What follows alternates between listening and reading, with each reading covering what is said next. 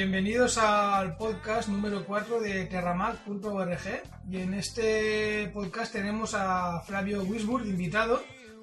¿Cómo estás, Flavio? Bien, bien, muy bien. Muchas gracias por haberme invitado, Iván. Nada, gracias a ti por venir, bueno, por escucharnos y por estar con nosotros en estos momentos.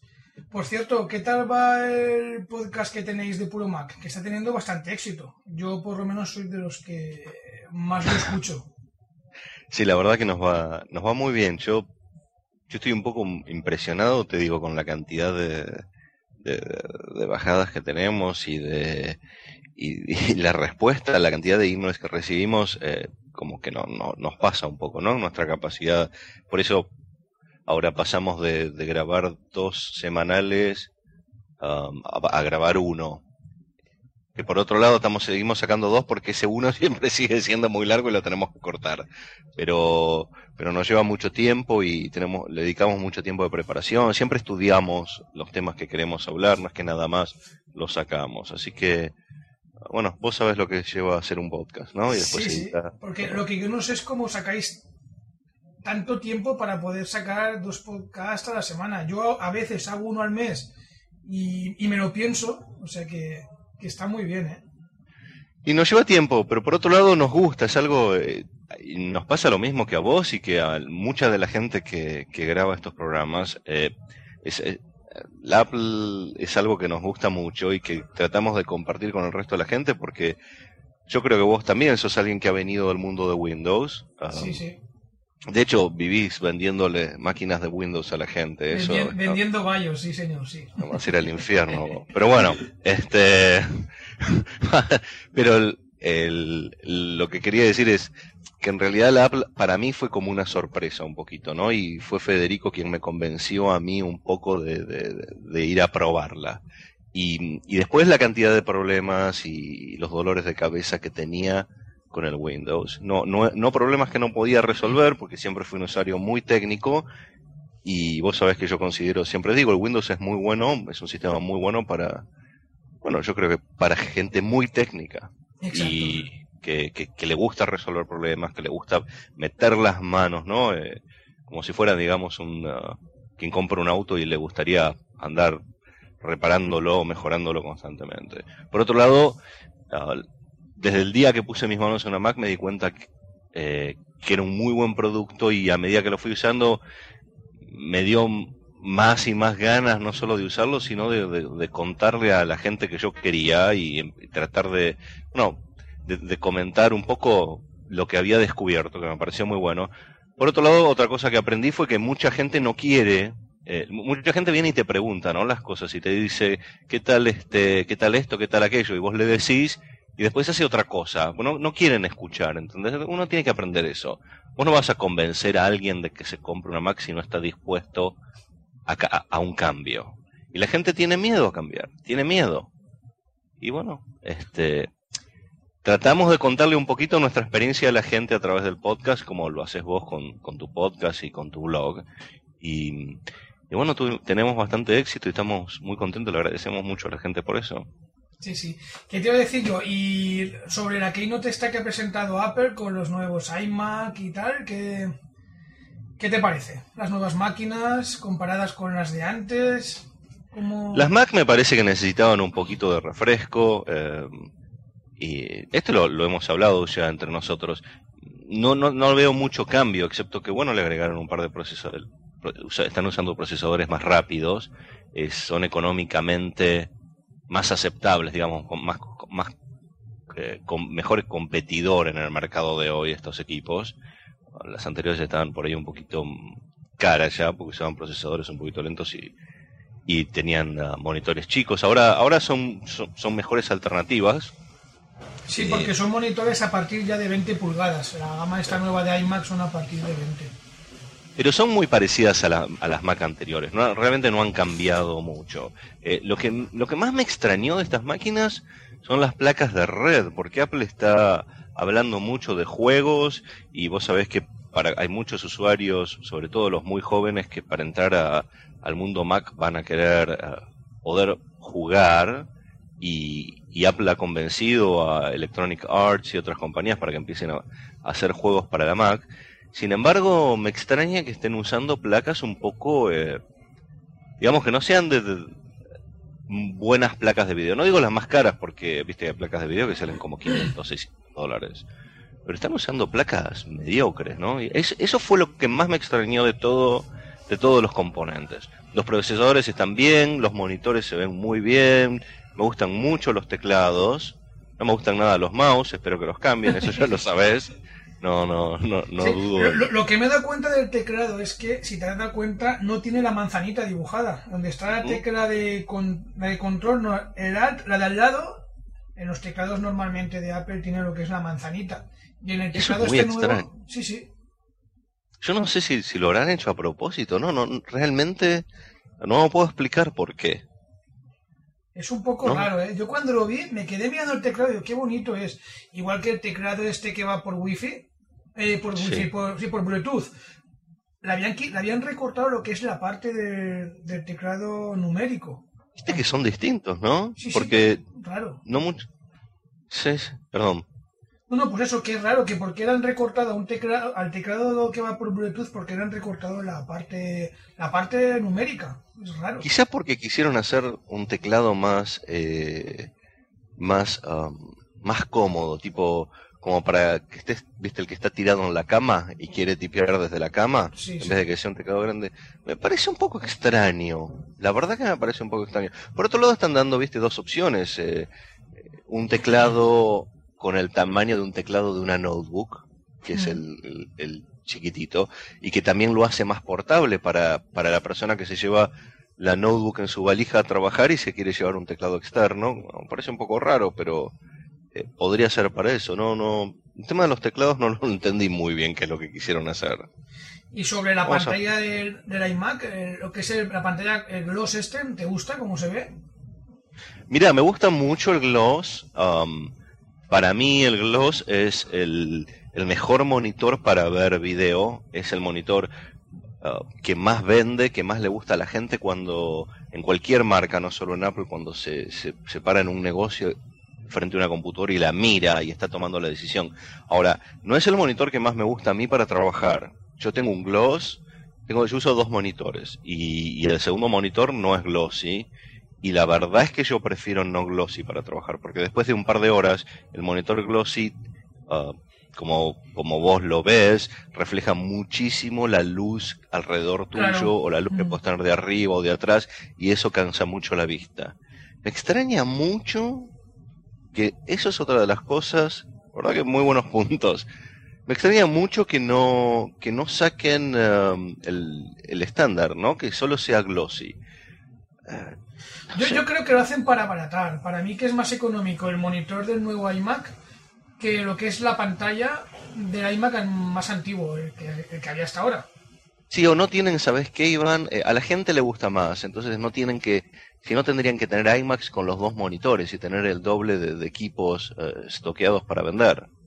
Y de esta forma, bueno, este es el que más vende, bueno, todos van con este.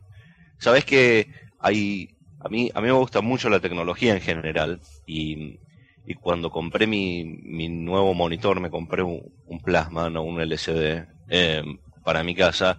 Hice durante meses research y estuve leyendo por todos lados y estoy el otro. Pero una de las cosas que me pareció muy curioso es que los fabricantes de los monitores sacan la calibración de los, de los monitores y los filtros que van por adelante en el, eh, digamos, en el vidrio del monitor, están hechos no para que den la mejor imagen, sino la imagen más comercial. ¿Y qué quiere decir esto?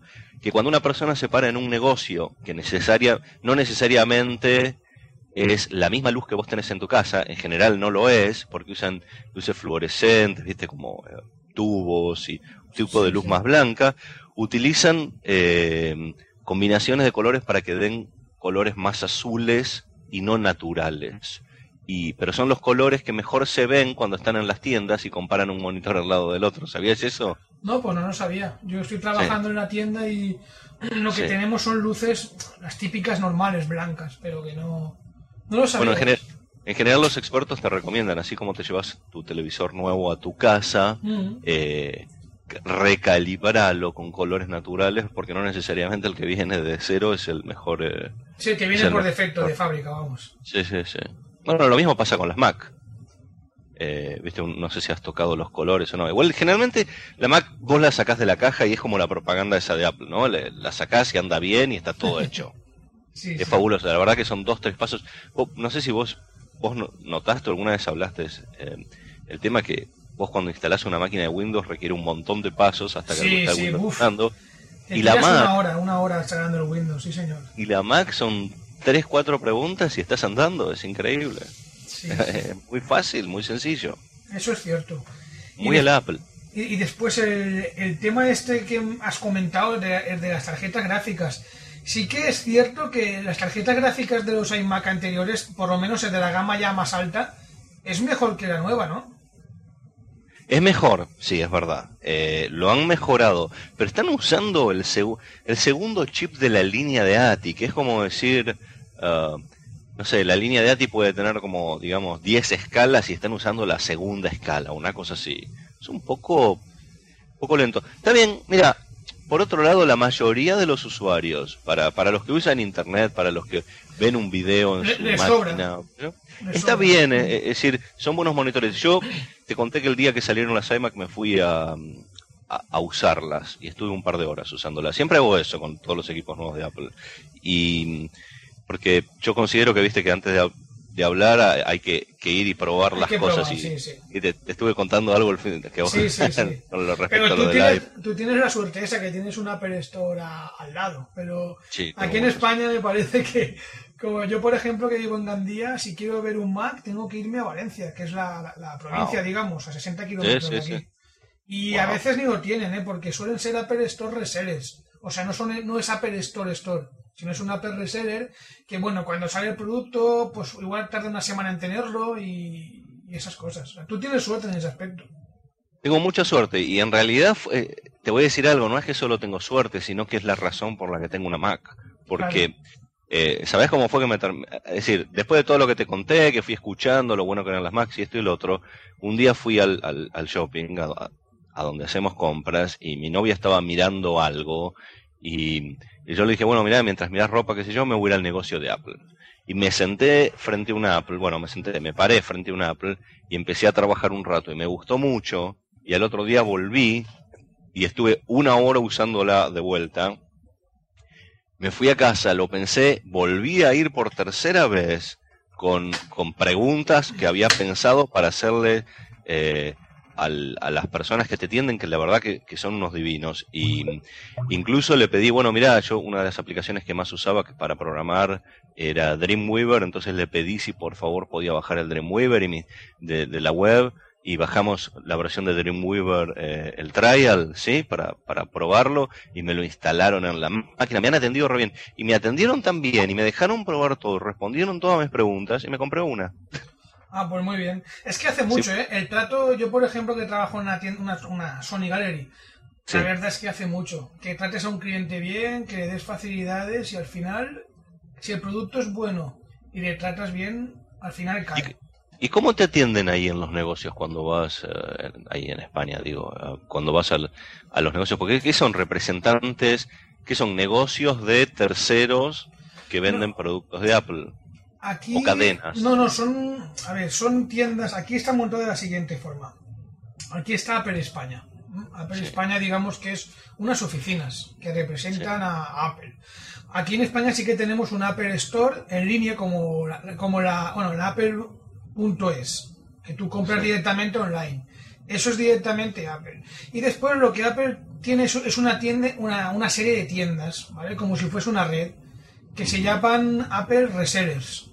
Entonces, ahí es como si fuese un Apple Store, o sea, es prácticamente es igual. Lo que pasa es que... Pero no dependen de Apple, ¿o sí? Sí, sí, dependen de Apple. Lo que pasa es que no es de, no, es de Apple directamente el negocio. El negocio es de un particular. Es como si yo quiero montarme una Apple, una Apple Reseller si yo tengo un local. Entonces yo llamo a Apple y digo, mira, quiero montarme un, Apple. un Apple Reseller. Entonces Apple me dice unas condiciones. Lo que tengo que vender, cuántos metros tiene que tener la tienda. ¿Tenés- ¿Cuántos negocios hay en España? ¿Tenés idea? ¿Cuántos Apple Resellers? Pues igual pueden haber sobre 20 o 30. No habrá muchos más. Aquí en Valencia creo que hay Pero es bastante, Iván, ¿eh? Sí, es pero sí, pero están concentrados en las provincias. Mira, discúlpame, yo sé, yo soy un bruto eh, y te pido mil disculpas, ¿qué- pero ¿qué población tiene España? Aquí creo que somos 45 millones de personas.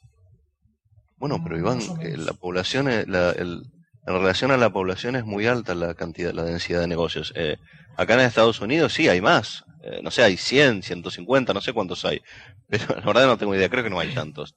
Pero Mm. estamos hablando de un, de un país que es muy, muy grande, mucho que más grande claro. que Europa, así que la densidad por ahí, ahí es mayor que acá. Sí, ese claro, tú estás hablando, o sea, no se puede comparar la densidad de Estados Unidos con España, deberías comparar Estados Unidos con Europa, porque son estados.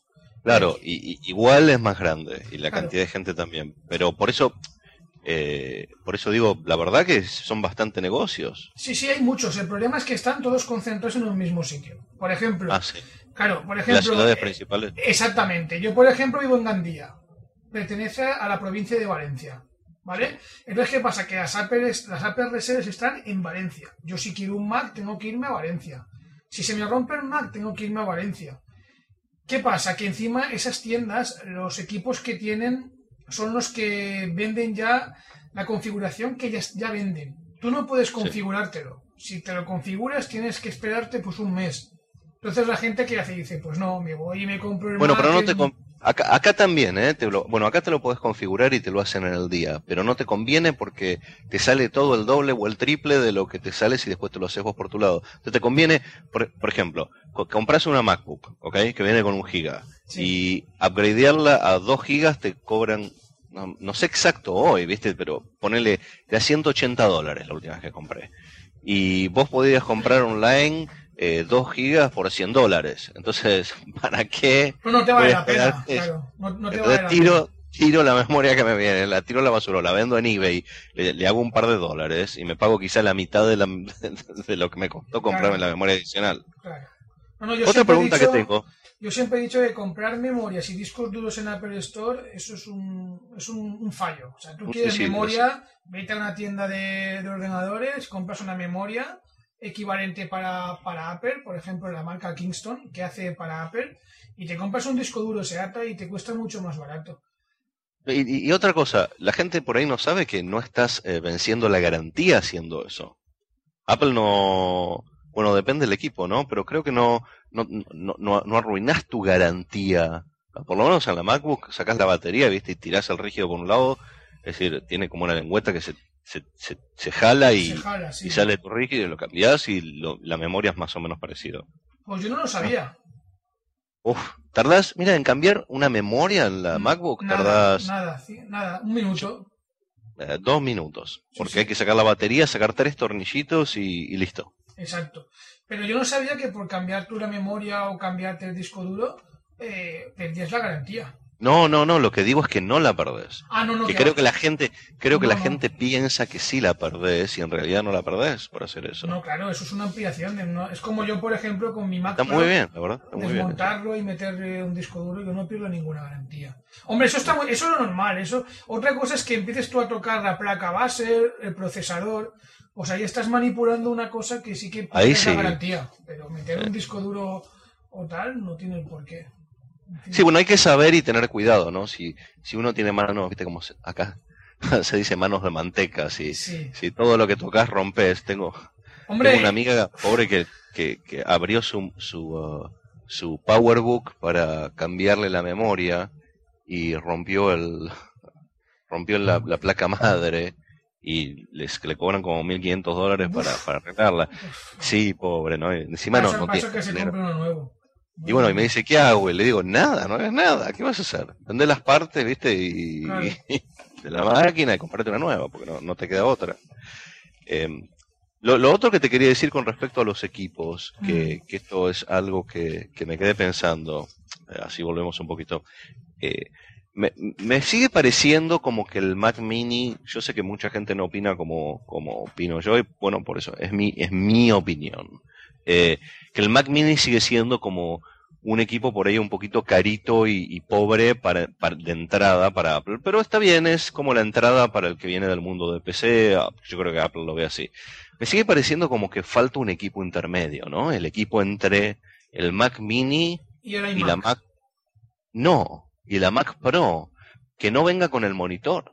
Porque, mira, te cuento un ejemplo. Tengo, tengo, tengo unos amigos que tienen una imprenta y han usado Mac durante muchos años. Después durante muchos años estuvieron en PC, no sé por qué cambiaron.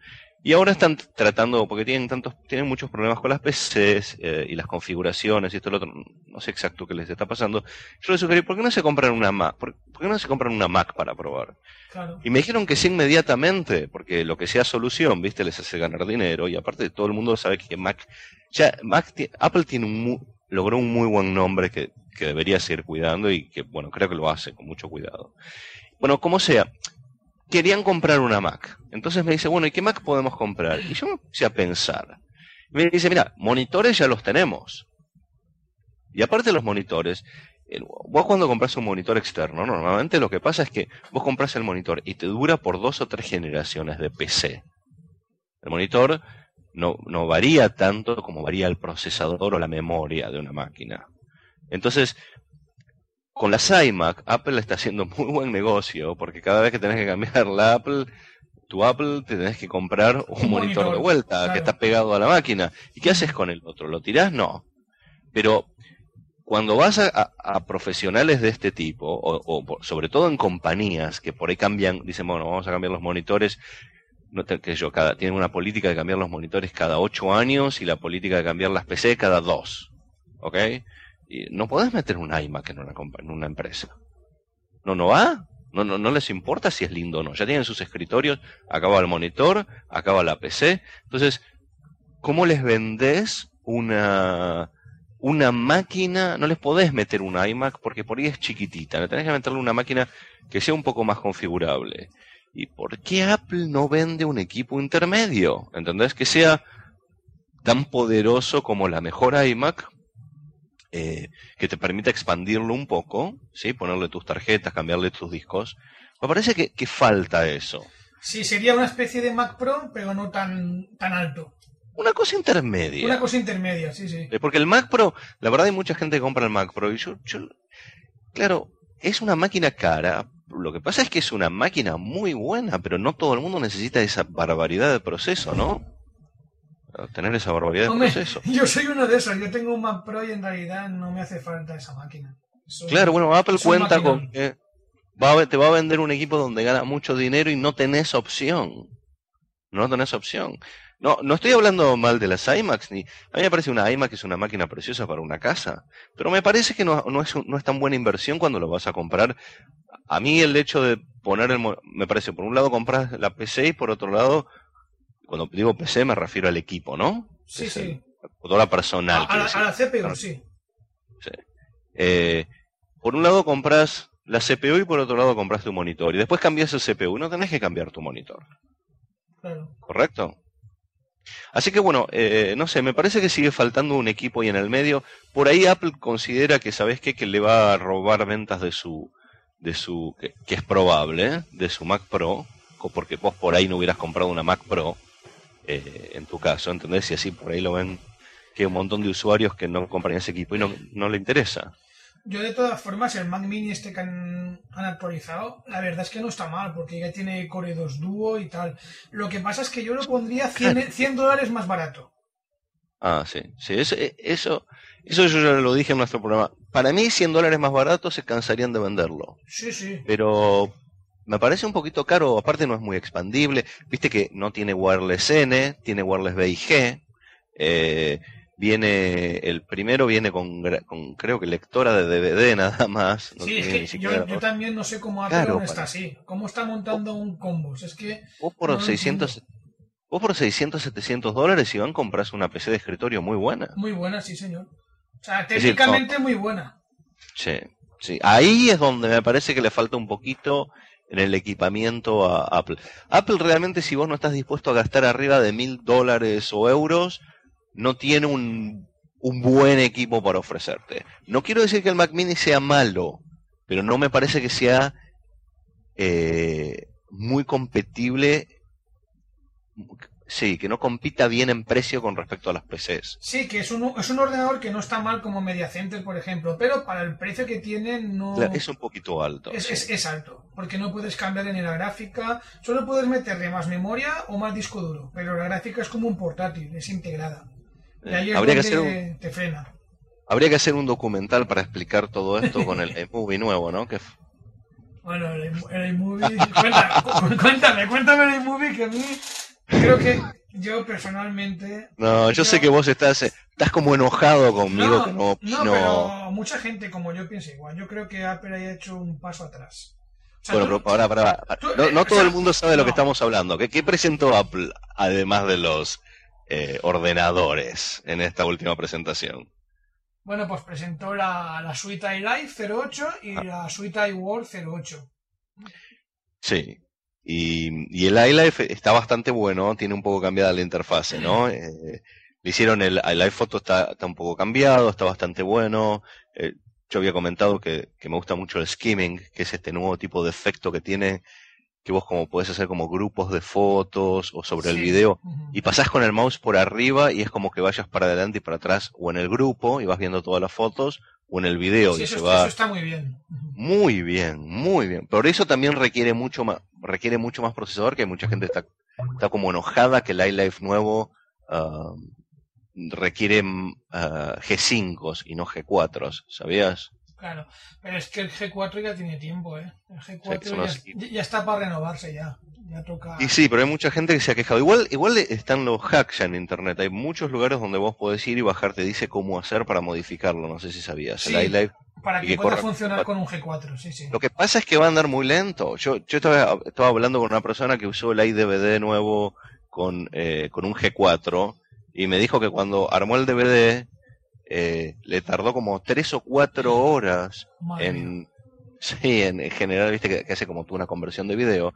Le tardó como tres o cuatro horas, claro, porque no da el procesador, es un poco lento, ¿no?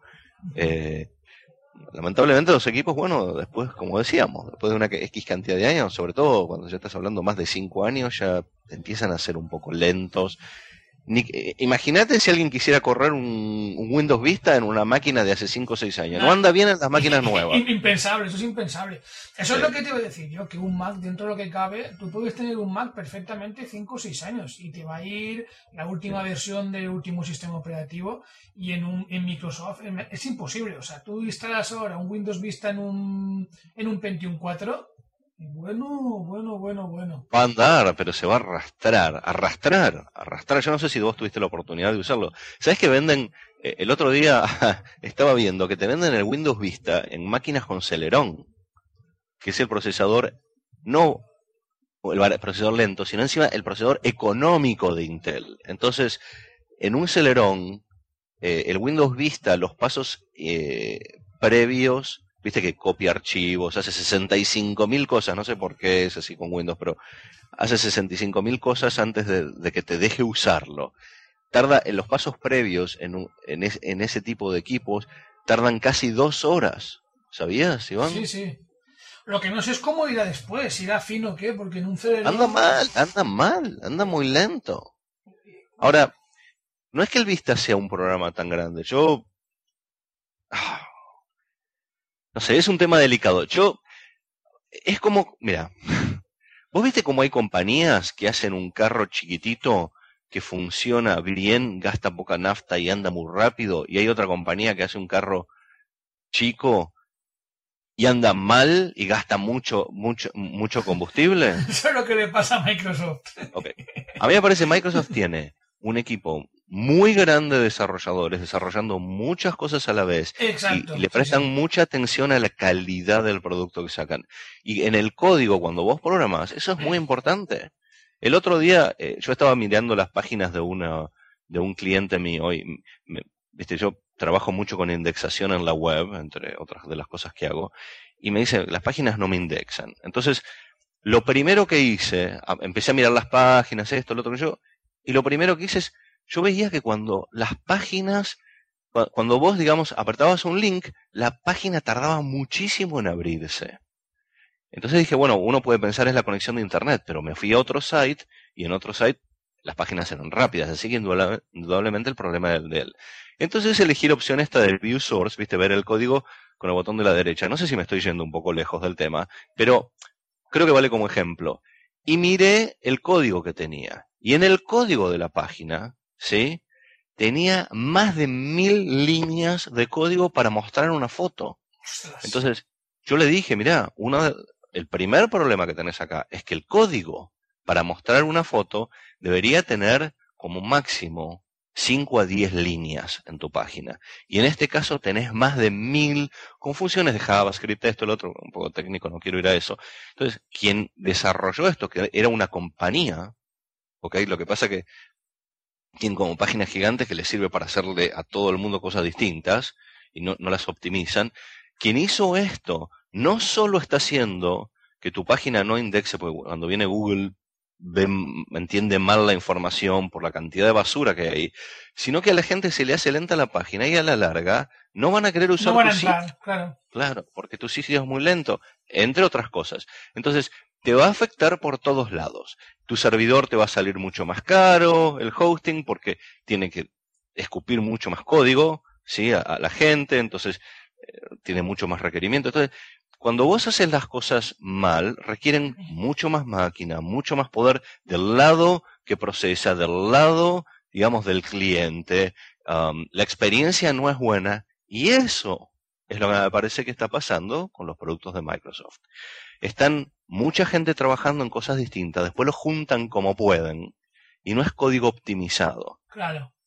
Y acá es donde viene el tema del iMovie.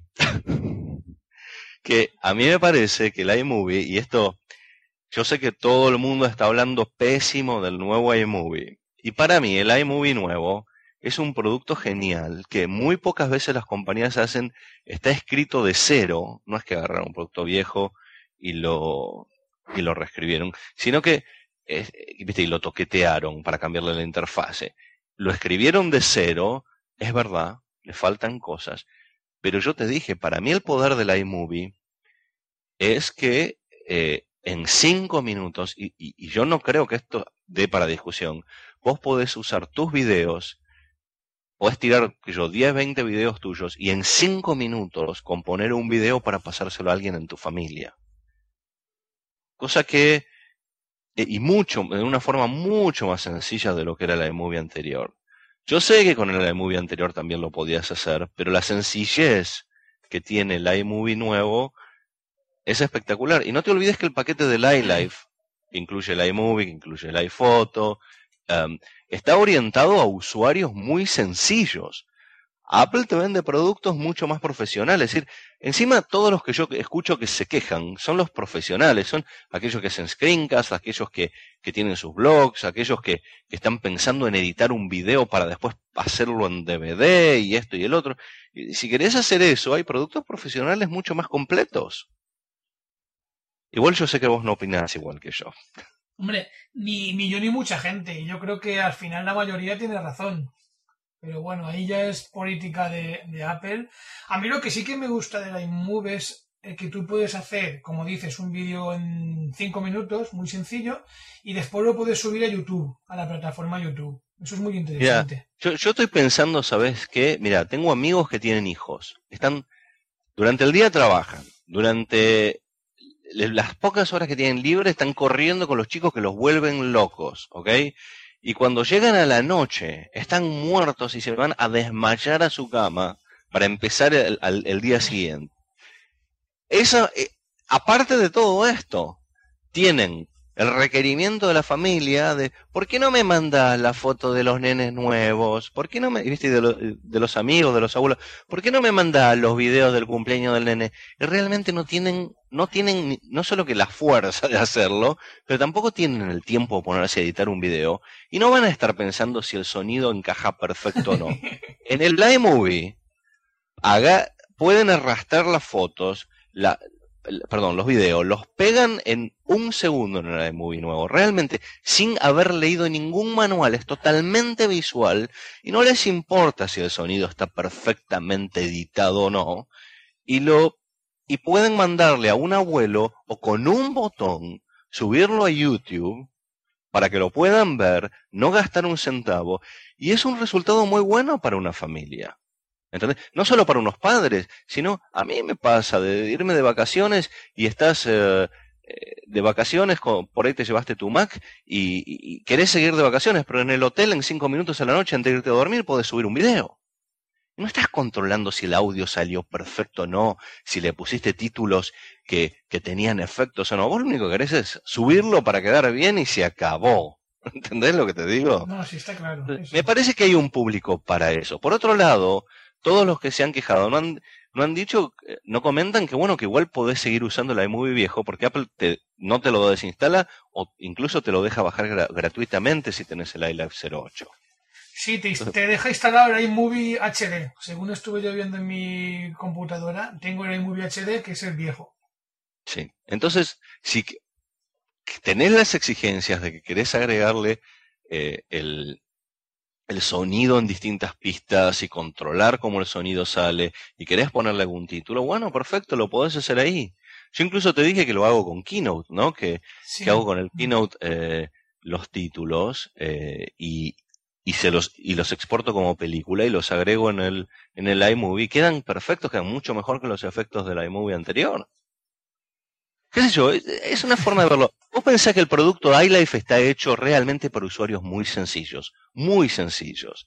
Y, y, y es parte de lo que Apple vende. Apple le vende opciones muy sencillas a gente de requerimientos técnicos. Es decir, hay, hay gente que necesita resolver cosas con su computadora, como por ejemplo hacer un video, pero no quiere aprender. No quiere, no quiere y no tiene el tiempo. Entonces, estos productos apuntan a hacerle la vida más sencilla y a darle herramientas que les permita hacer esto. Y esto creo que es lo que más separa a Apple del mundo de Windows. No solo que ande mejor o que no lo, tenga... Lo que es la facilidad de uso, vamos, y la rapidez. Y bueno, el iMovie va, va acorde a estas, digamos, a estas normas o a esta forma de pensar. Ok, ¿querés usar más cosas? tenés la opción de ir al Final Cut Express, Final Cut Pro, o, o ir a, o, bueno, o, ir al iMovie viejo. Pensá que hay gente que usa el iMovie que jamás escuchó hablar del Final Cut, ni le importa. ¿Entendés? No sabe ni siquiera el nombre de un producto más, más complejo. Encontró que el iMovie viene en su Mac y está contentísima. ¿Entendés? Hombre, es que el Final Cut es un producto ya muy profesional. O sea, no es que sea semi-profesional. Es muy Está bien, pero hay, hay, gente que ni siquiera sabe que existe el Final Cut, ni le importa. Y a esos es a los que me parece está apuntado el paquete de iLife. No, no es que quiero defender a Apple. Me parece que la iMovie tiene cosas muy buenas y me parece que le han sacado algunas cosas como la parte de plugins, viste, para, agregarle cosas a la iMovie como productos de terceros. Me parece que la parte del sonido realmente se las tendrían que haber dejado y muy probablemente lo vayamos a ver en el iMovie 09. 09, sí. Yo creo que lo mejorarán un poquito. y eh, sobre... Y, y, el iPhoto a mí sí que me gusta, ¿eh? El iPhoto me gusta mucho más que el pasado. Sí, sí, sí. Yo el iPhoto viejo ya lo había dejado de usar. Eh, Viste que en Windows le habían copiado un montón de, eh, habían un montón de versiones de productos que funcionaban muy parecido o mejor que el iPhoto viejo y, más rápidos. Bueno, ahora este, ahora tenés eh, un iPhoto nuevo con un montón de cosas nuevas, que incluso otra de las cosas que me parece eh, que tiene muy buena, vos viste que puedes armar una galería y con un botón la exportás. Sí, sí. Te haces drag and drop, arrastras de un lado para el otro las, tus fotos, las acomodas y con un botón las exportaste si tenés una cuenta .mac. Entonces, fíjate que Apple está apuntando a la facilidad. A la facilidad de manejo, sí, sí. Entonces le está dando a los usuarios algo que no tienen, un tipo de herramientas muy, muy sencillas. Este, bueno, y que incluso también, por ejemplo, el GarageBand tiene posibilidades que son más que, que, que, que sencilla. Ya es un producto, es, es muy bueno, el GarageBand es muy eh, bueno. Hay semi-pros que lo, siguen usando, ¿no? Por la facilidad. Entonces yo entiendo, por un lado lo hicieron más fácil, por otro lado también podés pensar que Apple eh, vio que el iMovie 06, si, si lo seguían construyendo, si seguían mejorándolo, ya les iba a robar un poco también de ventas de sus productos eh, profesionales porque ya estaba siendo muy bueno. Entonces, quizás... Hombre, pero por mucho que lo mejoren, no puede llegar a un Final Cut. O sea, yo creo que un, que un profesional, por mucho que mejore en un iMove, no se va a meter en un iMove. ¿Sabes lo que te quiero decir? Un iMove, por ejemplo, puede ser, pues para mí, yo Final Cut sé tocar muy poquito. Pero yo para hacer un vídeo rápido es lo que me estás comentando. Yo no me meto en el Final Cut. Eso es de locos. En cambio, con el iMove sí que me puedo meter. Bueno, tenés el iMovie 06. Claro, eso, es lo bueno, que por lo menos lo han pensado. Han dicho, bueno, vamos a dejar el 06 porque este sí que hay cosas que hemos quitado, pues que igual hay gente que le interesa y no tiene por qué meterse en el, en el mercado profesional. Yo entiendo las dos posiciones, pero mm. lo, que, lo que te digo es, para mí eh, hay mucha gente de la que se queja de la iMovie que no entiende que hay gente que tiene necesidades muy básicas y el iMovie 08 es mucho más sencillo de usar que el 06. Sí, sí, es más sencillo, claro, el recorte cores es, más, es mucho más sencillo. Tú coges, la animación y la arrastras directamente arriba.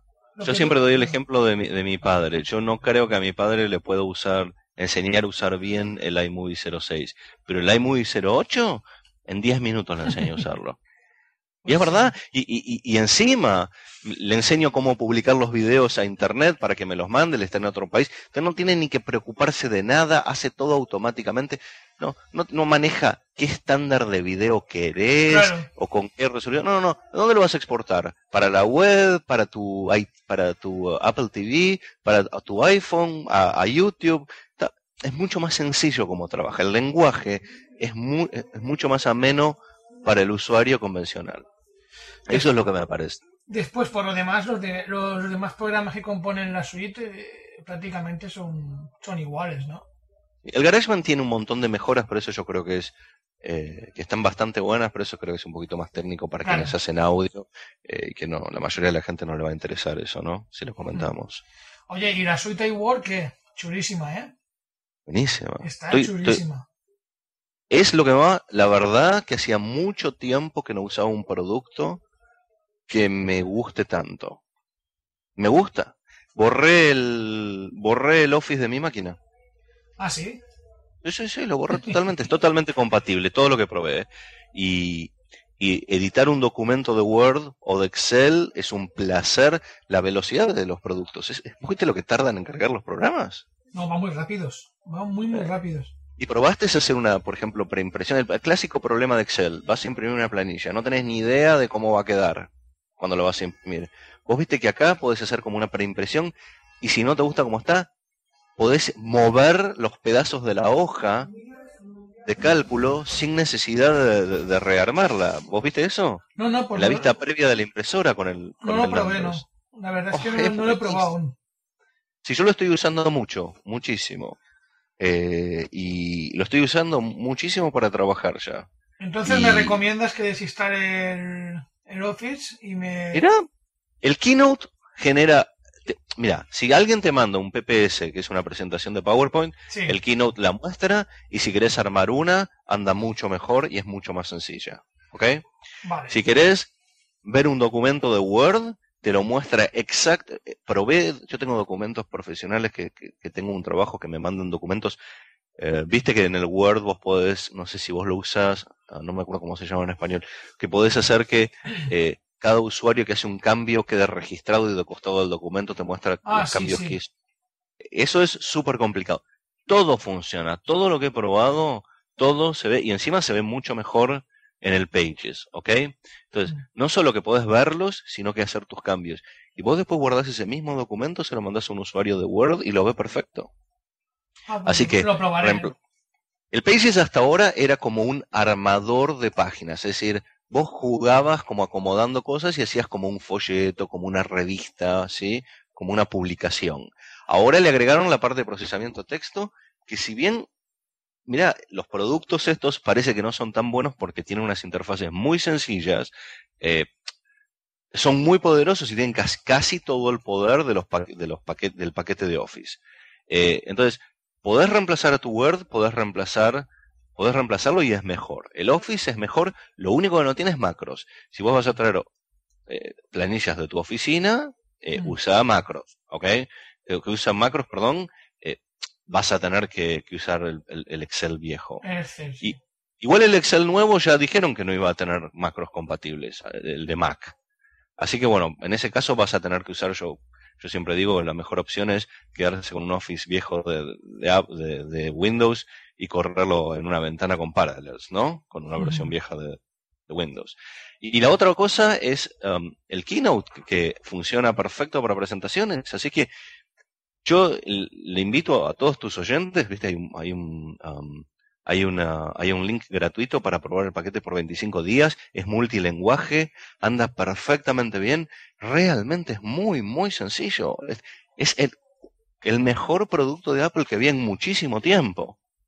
Muchísimo tiempo, me gusta mucho. Y, y el Numbers también, ¿eh? Que es nuevo, el programa. Uy, este. buenísimo. No, pero te dije, lo estuve usando, es buenísimo, buenísimo. El Numbers es buenísimo.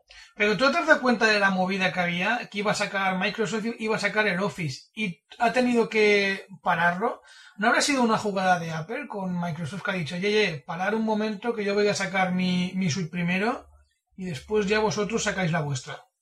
Mira, eh, hoy el mejor producto de venta de, de Microsoft es el Office. Es el Office, eh, Más que el Windows. Eh, bueno, el Windows ya igual, es, ellos tienen todo el mercado. Pero Es que el Windows se vende como rosquillas, da igual que sea bueno que malo. Tienen copado el 90% del mercado y ahí pues... pero con, el, con el Office es con lo que ganan dinero. ¿Ok? mm. Eh, con los que hacen la diferencia. A mí me parece que esto a Microsoft es le dieron como una patada, eh, digamos, en el estómago, ¿no?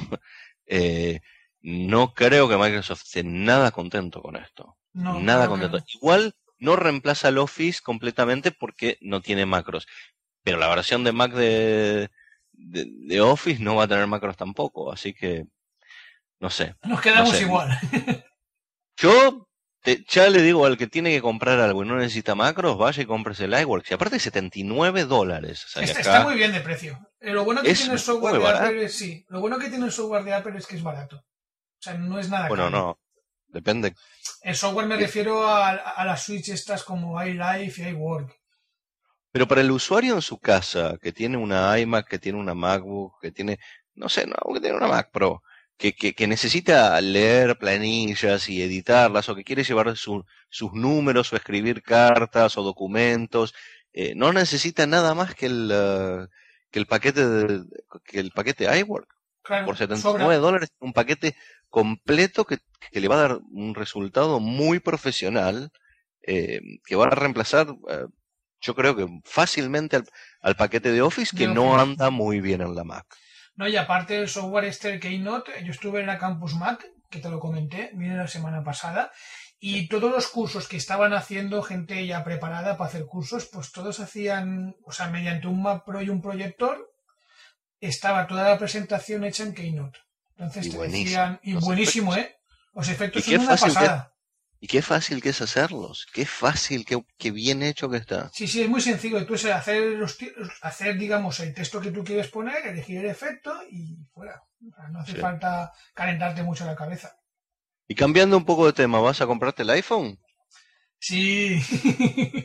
lo que pasa es que aquí en España aún no ha venido. Es que hay una movida que te lo estuve comentando. Yo tengo un primo que vive en Estados Unidos y entonces él me lo compraba. Porque lo bueno que tiene, que tú ya sabrás mejor que yo, es que tú te puedes comprar un iPhone directamente por Apple y no hace falta activarlo. O sea, tú lo compras sin activar. Exacto. Vale, hasta ahí bien. Entonces, claro, ahora han sacado un sistema, esto de- no me acuerdo cómo se llama, esto de la, de la SIM, Super SIM o algo así, que Sí. hace que con el iPhone ya funcione cualquier operador.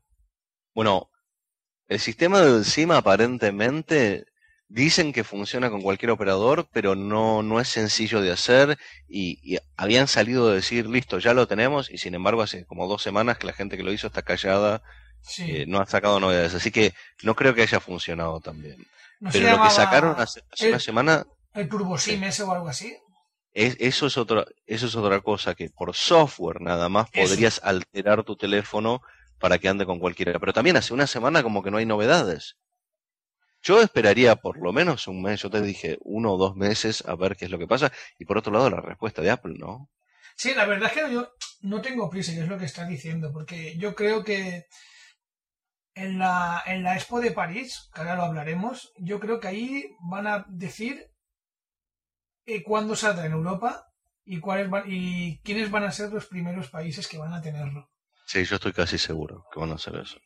Entonces yo, lo que me comentaste, prefiero esperarme y con, con pies a, tranquilito y, y, cuando salga aquí, pues nada, porque gustarme me ha gustado. Yo cuando lo llevaron a la Campus Mac, que un chico, un chaval que va sobrado, se fue a Nueva York a postas a comprarse. O sea, el tío cogió, compró el billete de avión, se fue allí, durmió esa noche, compró el teléfono y se vino. Así de claro y nos lo trajo, pero claro, el problema es que no podías llamar. O sea, podías utilizar lo que es la parte de del iPod, eh, la parte de poder navegar y cosas de estas, pero lo que da llamadas, nada de nada. Entonces, se ha gastado el dinero tontamente. Ese es mi punto de vista. De momento. Bueno, sí, por, sí, qué sé yo, si tenés el dinero y lo querés gastar, está bien. Ahora, yo te dije que, esto lo habíamos hablado, que que según Apple, si el producto, el producto está preparado para detectar la señal de, ATT, ¿no? Eh, de la compañía que lo vende, lo comercializa en los Estados Unidos, supuestamente, em, que es el único proveedor. Si vos lo sacás de, la, de la banda de, de ATT y lo usás, por ejemplo, en Europa, según dicen ellos, después de dos meses de uso fuera de la banda americana, eh, el teléfono se bloquea. Esto es lo que eh, lo dice en el contrato. Sí, sí, me, lo, me, lo, comentaste. Ah. de, hecho, un, de hecho, un chico que, que tiene una, una Apple Resellers vino con un iPhone a la Campus Mac, aparte de este chaval que te estaba comentando, pues un chico vino a traer, a presentar el iPhone, ¿no? La mujer resulta que es de Nueva York y tal, y dijo, mira, si yo puedo llamar, me he hecho un, me he hecho un contrato allí y tal, y entonces cada vez que llamo gasto el roaming. Pero claro, parece que este chico no sabía que a los dos meses el teléfono se le va a cortar. Que es cuando me lo comentaste. Yo dije, madre mía. O sea que. Sí, que tenga cuidado. Bueno, por ahí tiene suerte y sale antes este. Escúchame, yo creo que la cantidad de, la cantidad de, de, hackers que yo leo que están trabajando sobre el iPhone. Hay muchísimos, muchísimos. Es, es, imposible de creer. Así que yo creo que más, más, más pronto que tarde van a terminar saliendo con una solución. Vamos a ver. Entonces, eh, ¿tú qué crees que se presentará en la, en la Expo? Yo creo que los iPod caen seguro. Yo espero que los iPod, em, espero que presenten los iPod, que también, ¿no? Es, es algo que, que, está un poco, un poco atrasado. Viene, hace ya más de un año creo que, que sacaron las la última línea de iPod, que en realidad era casi exactamente igual que la anterior, porque no cambiaron nada del video iPod ni de los Nano eh, el año pasado.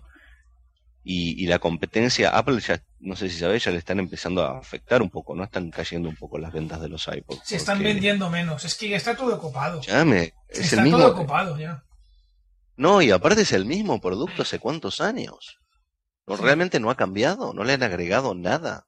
Ahora los rumores, los rumores decían que este nuevo iPod pues iba a ser más o menos tipo un iPhone, la pantalla como un iPhone, tendría wifi para poder conectarte a internet, tendría navegador, con lo cual podrías comprar canciones directamente desde el iPod. Ajá. Poco más se sabe. Ajá.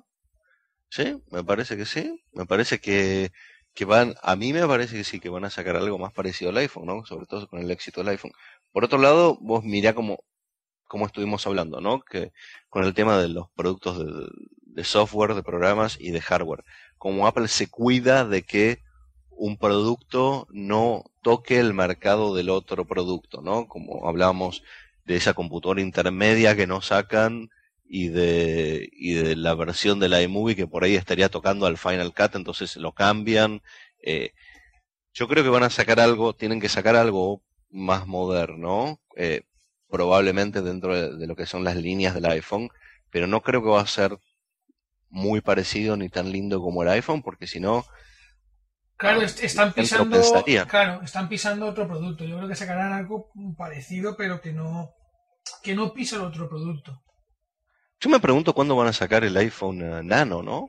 Tipo un iPhone más chiquitito, que no tenga Wi-Fi, porque hay mucha gente que no le interesa ver video y, y, internet. Que quiere, yo, yo quisiera tener un teléfono, la verdad, un teléfono que tenga adentro un iPod Nano y que sincronice mi agenda y estaría un teléfono común pero que haga las cosas bien que tenga y que reemplace también a, mi Nano y se estaría contentísimo con un teléfono como ese. Lo que pasa es que el Wi-Fi sí que es interesante, aunque no veas aunque no veas vídeos ni nada de eso, pero tú imagínate que te instalaras un software tipo Skype, que tú pudieras llamar a otra persona sin que te cueste un duro, mediante una red Wi-Fi. Bueno, sí, eh, pero el tema es que al iPhone por ahora no le dejan poner más nada, ¿no? Ya saldrá, ya. no sé qué va a pasar con eso. Aparte, para mí es cuestión de tiempo que, que empiecen a aparecer programas. Era cuestión de tiempo, porque o lo sacan los hackers o lo saca Apple, y de hecho los hackers ya empezaron a sacar juegos y distintas cosas para el iPhone. Pero no vas a tener una compañía como Skype haciendo un producto eh, para el iPhone si, si Apple no permite desarrollar productos para el iPhone. Em, bueno, lo entiendo, pero por otro lado, yo quiero un teléfono común. Es decir, yo tengo, yo cuando, vos qué, iPod tenés? Yo tengo tres iPods, tengo, no, tengo ah, cuatro, pero ahora el mío es un, un iPod 5G, eh, un vídeo, iPod, un iPod vídeo. Yo tengo un iPod Nano. A mí no me interesa tener video, ¿ok? Mm. Con el mismo criterio, te diría, me encanta el iPhone, me parece muy grande para mi gusto. Yo quisiera un, un aparatito chiquitito para mi, para mi bolsillo. Me encantaría un iPhone como el Nano. Y, creo que hay, que hay mucha gente que opina como yo. Y de hecho, si le bajás 200 dólares al, al iPhone, creo que también encontrarían un mercado eh, con muchísima gente, con una pantalla más chica y con y sin uh, internet.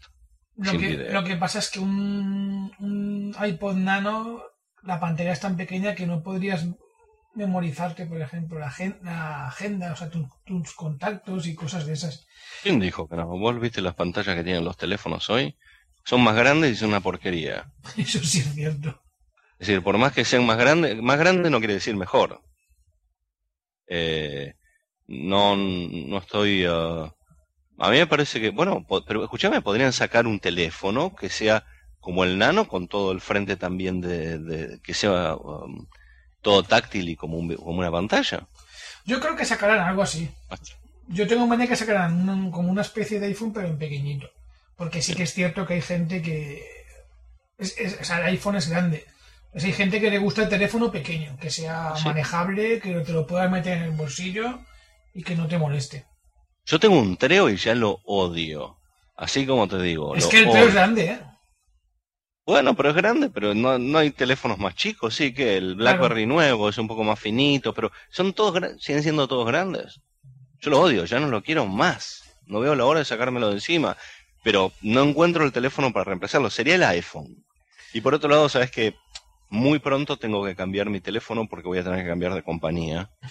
y, y, realmente no sé qué es lo que voy a hacer, pero, pero bueno. Pues te comprarás un iPhone, como, como dice Fede, que te comprarás un iPhone. Al final queremos todos, todos con un iPhone y a la marcha. Sí. Es un poco caro, es un teléfono caro, ¿eh? A ver, ¿es caro o no es caro? El Nokia N95 es más caro. No, y por otro lado, el Treo sale como, acá sale como 300, 400 dólares. Claro. Y, y mi iPod Nano me salió como 250 dólares. Así que la verdad que si lo sumás ya estás en el valor de un iPhone. yo me acuerdo cuando me compré mi primer teléfono en, en pantalla color, que era el Sony Ericsson, el T68, a mí me costó el sueldo del mes, me costó 600 euros. Eso era 6, 7 años. Y era caro, entonces ahora yo veo un iPhone y he visto lo que tiene y no me parece caro. Hombre, barato tampoco es, pero estás pagando lo que, lo que tiene. Una pantalla multipunto vale dinero. Sí. Y sobre todo el desarrollo. El desarrollo tiene muy buen... Mira, definitivamente es el teléfono mejor tecnología que hay en el mercado. Y, y el video es buenísimo y el iPod que trae es muy bueno y la calidad del sonido es muy buena eh, el manejo del teléfono es muy bueno. Así que. y, que va, y, que va, todo muy suave, ¿eh? O sea, va como en la publicidad. Lo que yo cuando vi la publicidad digo, bueno, aquí nos están engañando. Pero es que cuando lo tuve en mis manos, que tengo el vídeo puesto en mi blog, ostras, es que iba igual, ¿eh? iba fino, fino, fino. Y, yo, madre Y aparte mía. estás viendo un video o escuchando música y de golpe, tal cual como se ve en el video, ¿no? De golpe baja el sonido y vos mirás la pantalla y se achica una pantalla y se abre la pantalla del teléfono y es que te entró una llamada. Y, y- y Claro. anda muy bien, es muy, como decís vos, muy No, suavecito. yo me lo quiero comprar. De hecho, tengo el dinero guardadito, reservado, para cuando salga y si hace falta cambiar de compañía, pues cambio de compañía. Como ahora justamente el contrato de permanencia se me ha acabado, ya, no tengo ninguna obligación de estar con Vodafone, pues Sí. quien lo saque antes se lleva el gato al agua. Acá mucha gente se pasó, ¿eh? Mucha otra no, pero mu- mucha gente. Hubo- Mm. Creo que la mitad de la gente que compró el producto eh, se pasó de otra compañía a, a AT&T, que es la que lo, la que tiene la exclusividad en los Estados Unidos. Aquí es que estaban diciendo que cuando llega a Europa dicen que la exclusividad de las compañías será por tres meses. O sea, tú imagínate que... Nada más. Sí, eso es lo que yo escuché. Decían que tú imagínate que aquí en España sale lo tiene Telefónica, ¿vale? Pues Telefónica, la Telefónica tendría la exclusividad durante tres meses. Después No ya la Apple Store lo podría vender libre. No lo creo. No Hombre, yo le veo sentido. ¿Por qué AT&T tiene una exclusividad de cinco años? Porque AT&T Porque le exige, Apple, Apple le exige un montón de cosas a AT&T. Sí, Primero es que... que- se lleva una tajada de, de sus contratos. Sí, pero es que AT&T, eso no lo sabes. AT&T pagó, pagó lo que fue todo el... Para hacer el teléfono, todo el coste del teléfono, AT&T pagó ahí dinero. Que es, lo que, Eh. que es lo que me dijeron a mí. O sea, a mí un chico de, de Estados Unidos, creo que, era- creo que es de Nueva York, eh, me comentó que allí muchas veces las mismas compañías telefónicas están subvencionando lo que es el... No, no, no, no. Lo que hacen acá es otra cosa. Mira, acá lo que hacen es esto. Vos vas y te compras un Treo. Un Treo sale 450 dólares, ¿ok? Mm. Si vos vas y firmás un contrato con una compañía, te dan por ahí el teléfono por 200 dólares. No, no, aquí también, eso es aparte. Pero es que este chico me comentó a mí que eh, Apple, cuando, cuando desarrolló el teléfono, el desarrollo lo pagó con ATT. No, no creo. Pues No eso- creo porque Apple eso es, lo que me, eso es lo que me No. comentó él. Por eso firmaron cinco años con ATT. No, no, no creo. No creo. A mí me parece que por lo que firmaron cinco años es porque le exigen a las compañías que tienen que desarrollar otras tecnologías para que el teléfono ande mejor, como por ejemplo, viste la parte de la mensajería eh, que funciona como, como una lista de, de mensajes que, que vos podés accederla en cualquier orden y qué sé yo. Entonces le exigen a las compañías ciertas cosas. Entonces, Apple les exige eso y les asegura, mira, te voy a dar un producto de muy buena venta que te va a traer muchos clientes, pero me quiero llevar 10% de lo que fa- le factures a estos clientes. Que todo el mundo sabe que eso Apple está haciendo con AT&T. Entonces, claro, no existe ninguna compañía en el mundo Que, haga, que le saque dinero a las sí. telefónicas así. Es que Apple es fuerte, son, son unos cracks. O sea, esos sacan dinero hasta debajo de las piedras. Son unos Es cracks. una barbaridad eso lo que, le están, lo que están haciendo. Una barbaridad. Entonces, te venden un tele- y esto es lo que a mí no me gusta del contrato con AT&T. Te venden, por un lado, el teléfono a precio regular, sin descuento, y te obligan a firmar un contrato de dos años. Cuando por cualquier otro teléfono te hacen un descuento de 100, 200, 300 dólares en, en el valor del teléfono para que firmes por dos años. Pero con el iPhone no te hacen eso y te obligan a firmar dos años. Pero porque saben que es un producto que se va a vender. Eh, la cosa está así. Claro, pero es decir, estás perdiendo como 200 dólares si te compras un iPhone y firmas con AT&T comparado con cualquier otro teléfono. Por ejemplo, a mí un teléfono que me gusta mucho es el BlackBerry Pearl. No sé si lo viste, que es muy lindo. Es el BlackBerry chiquitito. Me gusta mucho ese teléfono. Esa es la medida que me gustaría de un iPhone Nano.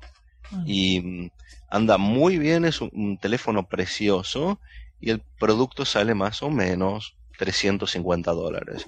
Cuando vos vas y firmás con AT&T, con T-Mobile o con cualquiera de los otros, el teléfono te sale 100 dólares Ya ves. y te hacen firmar dos años. Pero con el iPhone el teléfono sale 600 dólares y tenés que fir- y te hacen un descuento de cero y, Y, tenés que y firmar encima tienes dos que años. firmar dos años. Sí, sí, eso sí. Eso es lo que no, es, eh, eso es lo que Apple está haciendo, por lo cual le saca dinero a, a AT&T, porque le está dando algo, le está dando unas 200 dólares extra de ganancia que ningún otro teléfono en el mercado le da. Entonces, bueno, después obliga a AT&T que todos los meses le dé 10, 10, 15 dólares. Es buenísimo lo que hace Apple, es buenísimo. no, son buenos, es que son buenos esos tíos, pero bueno. Bueno, Flavio, pues eh, ¿hablamos de algo más o...? Porque ya tenemos una hora y cinco minutos casi. Bueno, siempre se estiran los programas. ya estoy acostumbrado. Sí, sí, ya estoy acostumbrado a eso, vos lo escuchás en mi programa. Bueno, entonces, ¿no crees que se presente nada más, no? En lo que es la, la Expo de París.